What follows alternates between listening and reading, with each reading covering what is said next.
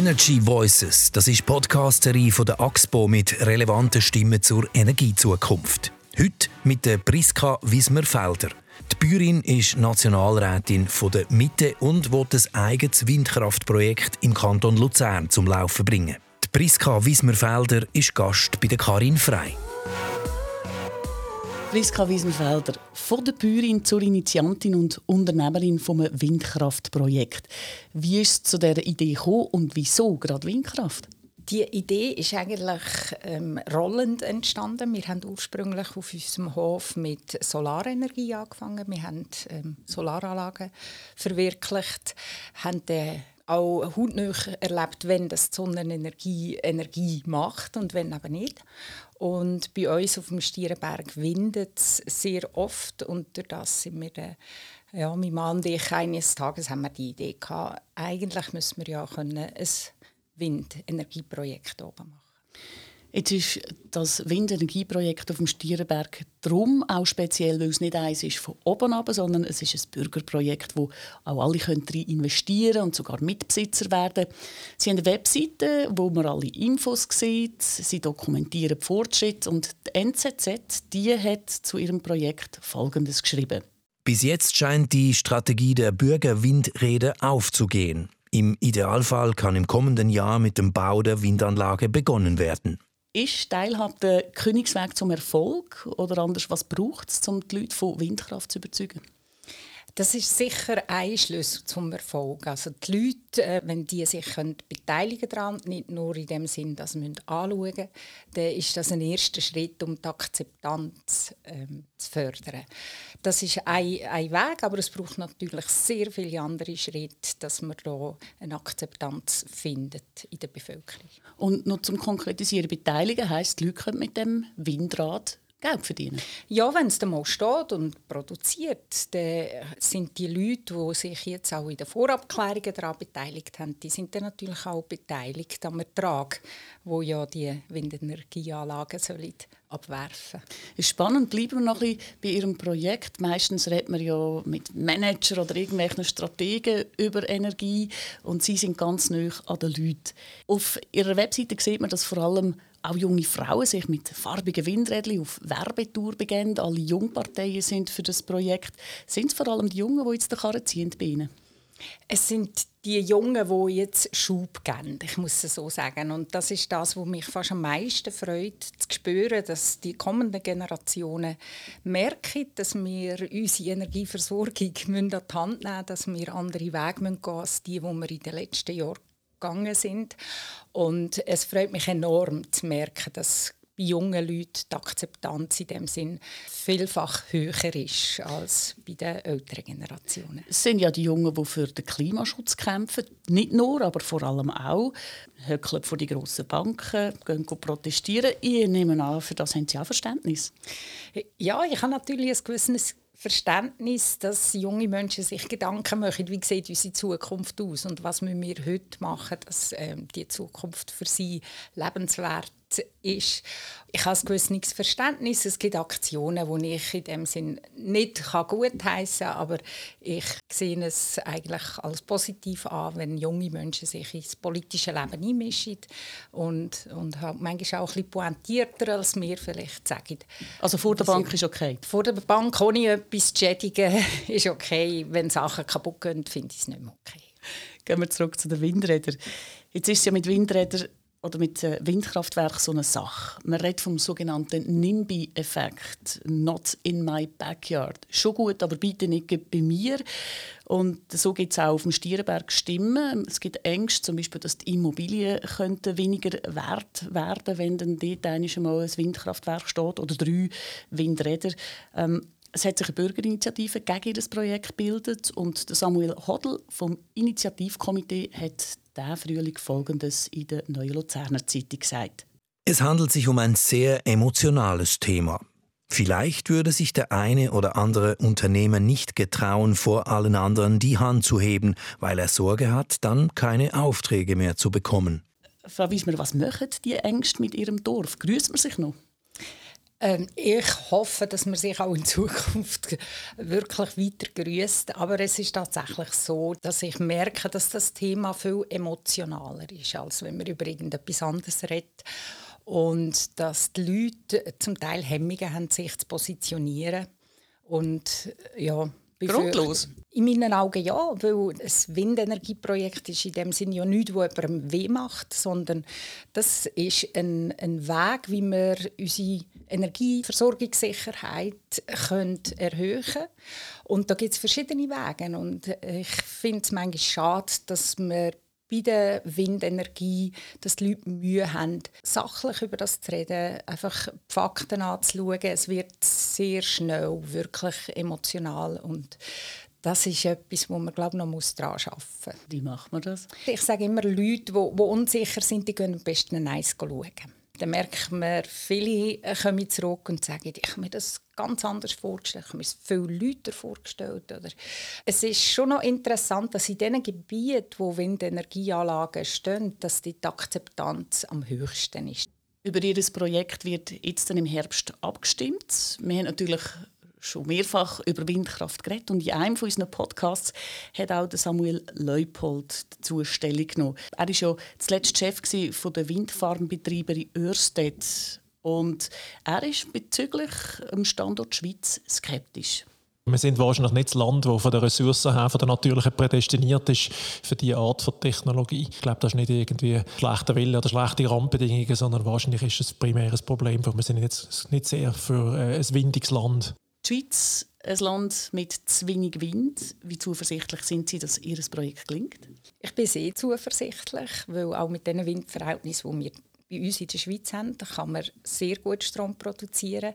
Es ist natürlich ein, ein Vorwurf, den man oft hört, die Schweiz sei kein Windland. Interessanterweise könnte man das genauso von der Sonne sagen. Die Schweiz ist kein Sonnenland. Dort äh, wird das Argument nie ins Feld geführt. Also, wir können natürlich unsere Windenergieanlagen nicht mit den Anlagen der Nordsee vergleichen. Genauso wenig wie wir unsere Photovoltaik mit Photovoltaikanlagen in Spanien oder Portugal kann vergleichen kann. Ich bin einfach überzeugt, dass wir es uns gar nicht leisten können, auf äh, das zu verzichten, auf die Energie, die wir bei uns produzieren können. Im Gegensatz zu den Anlagen im Ausland, die vielleicht noch ein produktiver sind, sind eben die, unsere Anlagen haben wir den Strom bei uns in der Schweiz, können den auch brauchen. Und wenn er im Ausland produziert wird, dann haben wir ihn noch nicht bei uns. Schauen wir die Windkraft noch ein bisschen genauer in Zahlen an. In einer erneuerbaren Welt ergänzt sie eben die Windkraft Sonnenenergie. Das heißt, sie liefert die Nacht Energie oder im Winter Energie, dann eben, wenn es mit der Sonne nicht klappt, haben sie auch angetönt. Wenn wir die Energieperspektive 2050 plus vom Bund anschauen, dort geht man von einem Potenzial von 4,3 Terawattstunden aus, wo bis 2050 soll ausgeschöpft werden. Laut Swisseol haben wir 2020 gerade mal 146 Gigawattstunden produziert. Also das ist vielleicht 3% von dem gesteckten Ziel. Ist es überhaupt realistisch, dass man das Potenzial ausschöpft? Ja, das hängt natürlich wirklich von der politischen Situation ab und es geht darum, wenn wir das umsetzen, was wir uns vorgenommen haben. Aber was schon Fakt ist, als Politikerin macht man sich je nachdem bei der Bevölkerung nicht zwingend beliebt und man wird wieder gewählt werden, oder? Ja, natürlich. Also ich glaube, aber das hat man bei jedem Thema, dort, wo man sich aussetzt, äh, ja, dort hat man natürlich auch eine gewisse Angriffsfläche dann ist es für mich als Politikerin, sage ich jetzt mal, ist es entscheidend, dass man überzeugt ist von dem, was man macht. Und da bin ich wirklich überzeugt, dass wir im Ausbau von der erneuerbaren Energien vorwärts machen und zwar bei allen Technologien, nicht nur die, die jetzt gerade so gäbig zu haben sind. Und dass das nicht bei allen auf eine Gegenliebe stößt, mit dem kann ich eigentlich gut leben. Dann schauen wir, wie viel Geld das ist für die Windkraft. Für alle erneuerbaren Energien stehen künftig 1,3 Milliarden Franken pro Jahr zur Verfügung. Für neue Windanlagen sind es künftig 15 Millionen Franken pro Jahr. Das ist eigentlich ein Tropfen auf den heißen Stein. Müssten Sie da nicht auf dem politischen Parkett noch ein bisschen weibeln? Es ist tatsächlich so, dass natürlich das Geld äh, in allen Bereichen relativ knapp ist. Ich glaube, politisch weibeln müssen wir vor allem dafür, dass in der Gesamtsumme genug Geld in die erneuerbaren Energien gesteckt wird.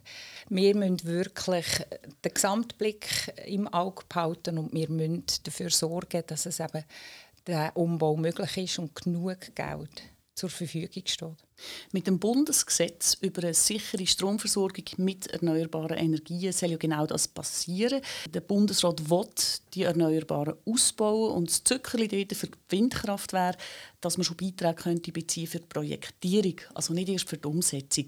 Längt das als Förderinstrument? Nein, das längt in meinen Augen nicht. Es ist aber ein sehr guter Ansatz, weil die Windenergie eine Technologie ist, die tatsächlich in der Projektierung schon sehr viele Kosten verursacht. Das sind aufwendige Abklärungen, die man machen muss, bis man weiß, ob tatsächlich eine so eine Energieanlage gebaut werden kann.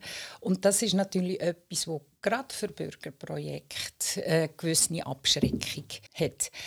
Aber am Ende bin ich überzeugt, das ist aber auch bei anderen Technologien so, die Investitionen sind nicht das Problem. Es ist die Sicherheit, dass man über die nächsten Jahre hinweg äh, nicht einfach nur Verlust einfährt. Und je nach Technologie, wo teurer oder weniger teuer im Unterhalt ist, kann man mit reinen Investitionsbeiträgen das nicht auffangen. Da braucht es andere Massnahmen. Zum Beispiel? Zum Beispiel gleitende Marktprämie, eine Auktionierung, also jetzt vor allem bei der Photovoltaik. Bei der Windenergie sehe ich das ein bisschen weniger, weil dort äh, schlicht zu wenig Projekte rum sind, dass wir da eine Auktionierung durchführen können. Wir brauchen natürlich in dem Sinn nachher am Markt eine gewisse Sicherheit, dass der Strom zu den Gestiegskosten kann verkauft werden kann. Zeit und Geld, Sie haben es angetönt, ist ein Problem. Auf dem Stierenberg sind drei Turbinen geplant. Gemäss Ihrem Projekt Projekttagebuch haben Sie das Projekt 2014 im Gemeinderat vorgestellt. Wie behalten Sie die Leute bei Laune, dass sie nicht irgendwann sagen, ich will mein Geld zurück, da kommt ja gar nicht retour? Also das Schöne bei unserem Projekt ist, dass die Leute, die uns jetzt geholfen haben, in diesen Vorabklärungen das zu finanzieren, die sind alle so begeistert und motiviert wie wir selber. Also wir haben noch keine einzige Person gehabt, die gesagt hat, jetzt ist man verleidet, sondern sie erleben den Prozess mit. Es ist unglaublich eine langwierige Sache. Man muss selber manchmal schauen, dass man die Motivation behalten mag. Wie machen Sie es? Indem dass ich einfach das Ziel vor Augen sehe. Wenn man sich vor Augen hält, was man mit dem erreichen will, dann ist das für mich eigentlich die Motivation, da weiter zu arbeiten und weiter zu planen. Ich sehe, das ist ein langer Weg. Ja. Gratuliere zum Mut und zu der Energie. Eine Schätzfrage zum Schluss. 2020 sind in der Schweiz 42 Windkraftanlagen in Betrieb. 700 Windräder braucht es, um ein Kraftwerk in der Größe von einem KKW Mühleberg zu ersetzen. Was denken Sie? Wie viele Windräder stehen bis 2050? Ich hoffe, dass wir wirklich die Zahl von 700, dass wir nicht daran kommen. Vielleicht würde uns auch 500 länger für das Ziel, aber so viel müssten wir haben. Eben, das ist die Hoffnung. Und was denken Sie, was wird?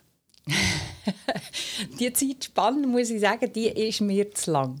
Wir können es vielleicht mit Elektroauto vergleichen. Wenn einmal der Punkt erreicht ist, der Turnaround geschafft ist, dann kann es schnell gehen. Und dann ist das nicht unrealistisch. Aber es muss noch einiges passieren, dass wir wirklich an den Punkt kommen, wo wir sagen, ja, diese Technologie, die wollen wir auch bei uns in der Schweiz fördern. Da wünschen wir Ihnen viel Erfolg bei Priska Wiesmer-Felder. Aber auch für Sie noch ganz kurz unser Schlusspingpong. Kurze Frage, kurze Antwort. Eine nachhaltige Energiezukunft bedeutet für mich? Das bedeutet, dass wir alles daran setzen, um die erneuerbaren Energien bei uns in der Schweiz auszubauen und die Ziele zu erreichen. Was ist Ihr täglicher Beitrag zu einer nachhaltigeren Energiezukunft? Das sind verschiedene. Da haben wir auf unserem Betrieb selber sehr viel investiert, um energieeffizient zu arbeiten, zu produzieren. Aber das sind auch Sachen, wie, also wir fahren mit einem Elektroauto, wir haben unser Haus energetisch saniert. Das ist ein Puzzle von ganz vielen Einzelmaßnahmen. Ihr nächstes Auto, Benzin oder Strom? Ganz klar Strom. Und ich, eigentlich hoffe ich, dass unser nächster Traktor auch mit Strom wird fahren Oder Aber Wasserstoff? Eventuell ist es dort mal Wasserstoff, aber da sind wir noch nicht ganz so weit, dass man das heute schon abschließend beurteilen kann. Falls Sie jetzt an dieser Stelle etwas verändern könnten, was würden Sie machen? Dann würde ich äh, die Leute, die so unglaublich Angst haben vor Windenergieanlagen, würde ich mir wünschen, mit ihnen können, ähm, so eine Anlage anzuschauen und die Ängste können abzubauen. Viel Glück. Danke.